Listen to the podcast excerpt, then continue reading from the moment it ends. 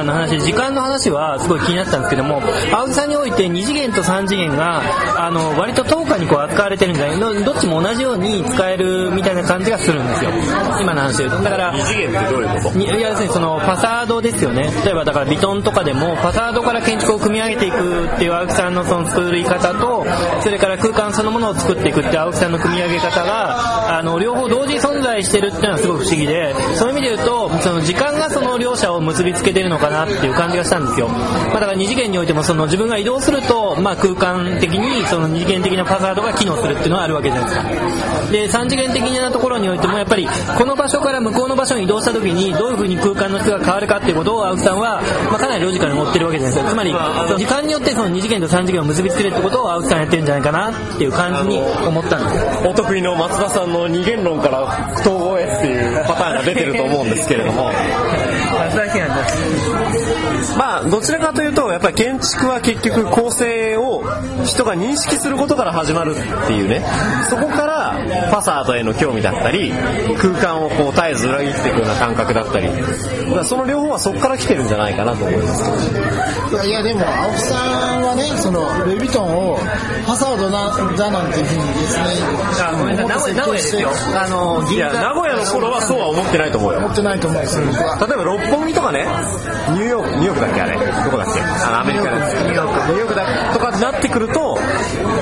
よりちょっと認識的な方に行ってると思うんですけど。いやでもねあのルイ・ヴィトンの名古屋はやっぱ素晴らしい作品名古屋は素晴らしい。あれは表層の建築じゃないです。絶対に。わかんないんだけど、よその建築かどうかっていうよりか、あれはともかく素晴らしくて、青木さんやっぱあれをやったことで、なんか違う世界に入っていったような気がするんですよ。てかまあ建築自体もあれによって、結構ちょっとパラダイムが変わったところがあって、あの辺りから構成を表現するのを放棄したんだ。なん。かあれはすごくうまくいってるいい建築で、あそこで得たことについて青木さんは自分なりにいろんなことを考えて、そこからなんかもう少し操操作のパラメーターのものがフラットになって、自由に世界的にもやっぱそうだと思うんです。まあ青木さんがっていうわけじゃなくて、例えばヘルツォークも含めて、やっぱパラメーターのいじり方は自由になってるんですよね、明らかに。ヘルツォークだって最初出てきた時は、まあおじさん建築家もボロクソでしたからね、ファサード建築家みたいな。だけど、その、ファサードじゃなくてそこには都市における巨大な認識量の問題があって、その認識量の問題を明らかにしたことによって、空間全体を認識量に再統合するってことが可能になったんですよ。それは、その平面や断面や、まあ時にはもうファサードも含めて、いろんな工学的な理由で建築家がコントロールできない領域が広がってきた中で、建築家が新しく発見した巨大な帝国なんですよ。認識論で建築を再統合できれば、別に環境エンジニアが断面決めようが、接種がプラン書こうが、建築計画が全ての平面図を否定しようが関係ないんです。認識論で再統合で。それに気づいた建築家はいち早く巨大建築で作品をやっぱ仕上げていくんですよ。今まで不自由だったものが全然不自由じゃなくなっちゃって、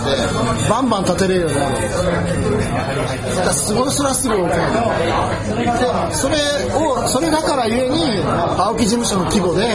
青森県立美術館はやっぱ建てたんだと。認識論の再統合がなかったら、別の方向で行ってたら結構難しかったあのマンパワーでは難しい。青木さんとヘルツォグのちょっと違いがあるとしたらヘルツォグはやっぱり最終的には物質に行き着く人だし青木さんはそこ物質から出てくる認識の側に現象みたいな現象の側の人それは民族的な問題もあるよ。ただ両方ともプランじゃないんだ。空間構成じゃないんだっていうところに行き着いたっていう点では非常に近しいものがあるのかもしれない。青木さんはそうするとそのビトンの名古屋栄店であそこでもう構成を放棄したんですよいやそういう感じそんなことじゃない。で今でもそういうふうに。いや構成を放棄したっていうよりは構成ってものの枠組みを変えたんだと思うんですよ構成を表現して伝えようとっていうことを一生懸命なることは放棄したと思うけど構成を持って構成は好きだと思うけどそれをなんか伝えるためにいろいろこうなんか頑張ってやることは放棄したと思う動線体みたいな感じで。表現するために抽象化して何かを切り捨てていく。具体的にはそれは表層ってことなんですけど表層を切り捨てていくことをやめたんですよ。からそれまでは構成はその 3D モデリングとかでビジュアライゼーションできるものだっていうふうに青木さん多分思ってたと思うんだけどあ全然違うんだなって気づいてもっと構成っていうのは認識論的構成の問題があるんだなっていうことに彼はその多分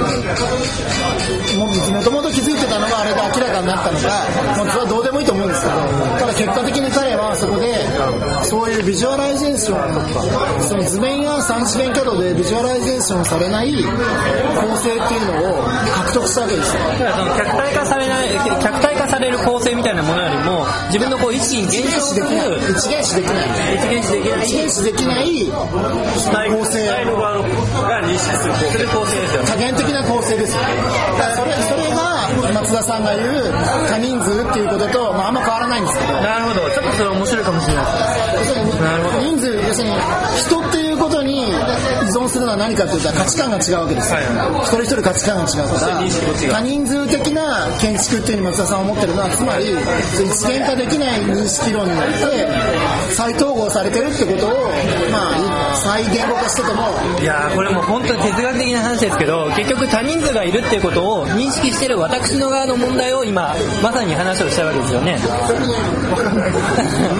要するにそのそこに多人数がいるかどうかっていうことよりもそれを認識する、まあ、自分の側にどうがどういうふうに空間を認識したか。だからそのそこに数がいるかどうかっていう問題よりも絶対的な客観は存在しないってことですよ。はいそうねそう。そうね、ずっとやっていくと、まあ、今民主主義の時代というか民主主義の社会だからその多人数とか多くの認識っていうのを建築っていうねフレームがどうやってそこに対して自由を提供するかってすごい重要な問題だと思うんですよ。で2つやり方があると思っててその、まあ、ヘルツォークとか青木さんがやってるのは複数の認識論を統合するっていう統合してこうなんかルール化するっていうやり方で瀬島さんがやるやってるのは、まあ、複数の価値観が同居できるなんかゆったりした空間っていう風な、まあ、そういうやり方なんですよ。つまりフレーム建築とかフレーム自体が認識論を強要しないっていう。そのために極限まで切り詰めるわけそうそう。テレ朝さんってすごい裸でプリミティブでこう価値観がそこにいていいよっていうただのすごい柔らかいフレームを用意するわけです。一見瀬島さんたちは強い形質性を持って空間を作ってるように思ってるけど彼らが目指してるのは事務所でのスタイルのやり方もそうだけど多くの価値観をフィルターをかけてまあ許せるっていうことに持っていくわけですよ。彼らの事務所の中での価値観だから大したことないじゃんって言うけどそんなあの、ね、スタッフ1人の意見を自分の意見と平等にフィルターかける建築家なんて1人もいないですよ地球上に。そんな面倒くさいこと誰もやらないから。そういう意味ではものすごい民主的なやり方をしていてそれによって得られる空間のあの自由さっていうのはちょっと結構他とは違うんですよ。今の話でその手島さんと青木さんの違いは分かったんですけれども、まあ、ある種ただ青木さんとヘルツォークの違いって今の場合は何なんでしょうかね青木さんとヘルツォークの違いは僕はねほとんどそれは民族性の違いだと思って構築要するにフレームの構築がどれだけ好きかっていうヘルツォークは、まあ、ヘルツォークにいるスタッフも含めてドイツ人とかそっち系の人が多いからやっぱねやっぱカチッと作りたいんですよ。まあカチッと割とベースがあって思考像があってそこに認識論をかぶせていくっていうのが好きで青木さんはカチッとしたフレーム自体もあんま好きじゃないから、まあ、ぐでぐだぐだにフレームを溶けていくわけですよ。その違いですよ。確かにいやヘルツォグと青木さんはねそういう意味では結構違って。て、ヘルツォグは結局やっぱり建築を構築するんですよ、ただ最終的に着目してるのがその表面のある種の物性、でそこから得られる認識なんですただ青木さんはそれとは違っててどう認識するかっていうことから建築を作るんです。そこの差だったんですさんの方がだからその物質そのものはあまり意識してないってことですだから物質は認識である現象であるっていうのが青木さんの根底にあるまあ。まあだって青木さんよりヘルツォークの建築が大好きっていうそういう問題なんですよあれは絶対する信頼がある建築に対する信頼がすごくありますでそこで藤本さんはどうなんだって話で。すそこでもう一回最初の疑問に戻ってくるわけですね。これで青木さんとヘルツォークの違いは結構まあ最後はっきり差がついた。はっきり差がついたそれは僕が考える差です。いやでもいやそれは正しいかどうかわからない。ただそう信じて僕は作ってきたし。一応の合意はここでは得られた、うん、まあでも同世代だからね。怪しいもんだからまあ、じゃあムサビに関してはどうですか？ムサビに関して、えー、とだからムサビと青木さんの違い青木さんからちょっと藤本さんを目指すというあるいは藤本さんがムサビでやろうとしてることっていうのが今話した文脈の中で、まあ、どういった意味を持つのかっていうのをちょっと興味ある。僕いけてないかなムサビ。藤本さんはそこまでね物質性とか現象性にはこだわってないと思いますよ、やっぱり最終的には空間だったり建築の構成っていうか構造空間構造の側に行ってると思う。ただ藤本さんにはあるプリミティブな空間感覚が絶対的にあるのでそこは常に守られてる。だから藤本さんの建築は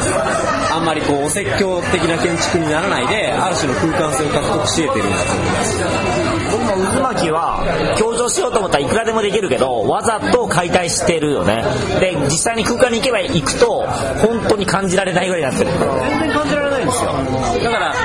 藤本さんは建築をスタートするときはずっしりに作るんだけど最後は自分が持ってるある空間感覚でまとめていくんです。だからまとまるっていう面もあるし。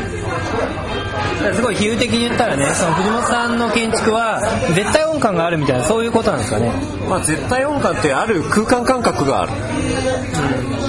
自分が確実に信頼してる空間の感覚があるんです、でその空間の感覚がま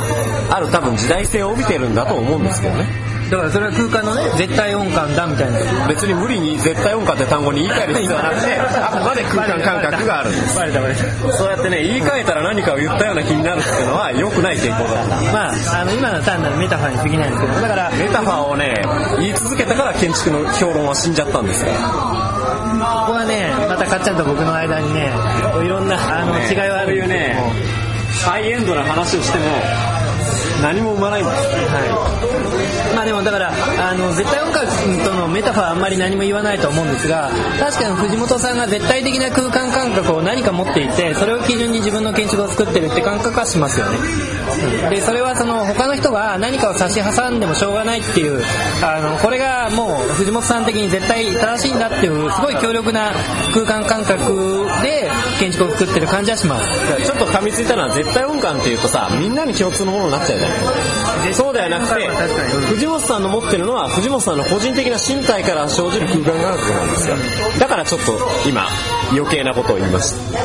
たああそっか。じゃあまあ絶対音感じゃないんだ。そう藤本さんの空持ってる空間感覚まあそれはわかります藤本さんは天才的な感覚で作ってるけどだから秀才じゃなくて天才で経験学的にはあんまり作ってなくて伊藤さんは経験学がすごいあると思うけど玉火と違ってムサビがダメなのは経験学的な補いは全くなくて天才的なところの片鱗はいっぱいあると思うけど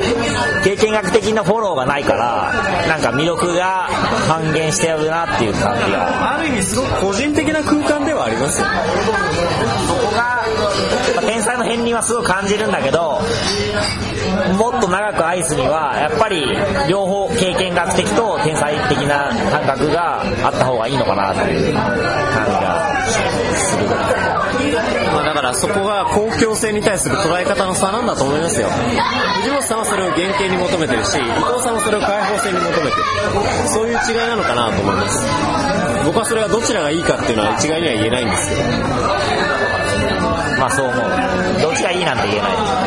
まあだから最後は結局その藤本さんとヘルソークの違いみたいなところになったんですよね。でなってないと思ういやでもね強引にまとめると要するにそのヘルソークの場合はやっぱりそこでこう減少する空間みたいなものよりも実は物質そのものの方向方向に行ってるって話じゃないですか。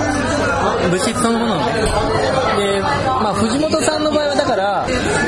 作ってる空間の方に意識が向いてるってことですよね。で、えー、とその空間でどうに減少するかどうかはその人自身が決めればいいのであってただヘルゾークの場合は減少する空間までを一応あの視野に置いてると。だから藤本さんの場合は空間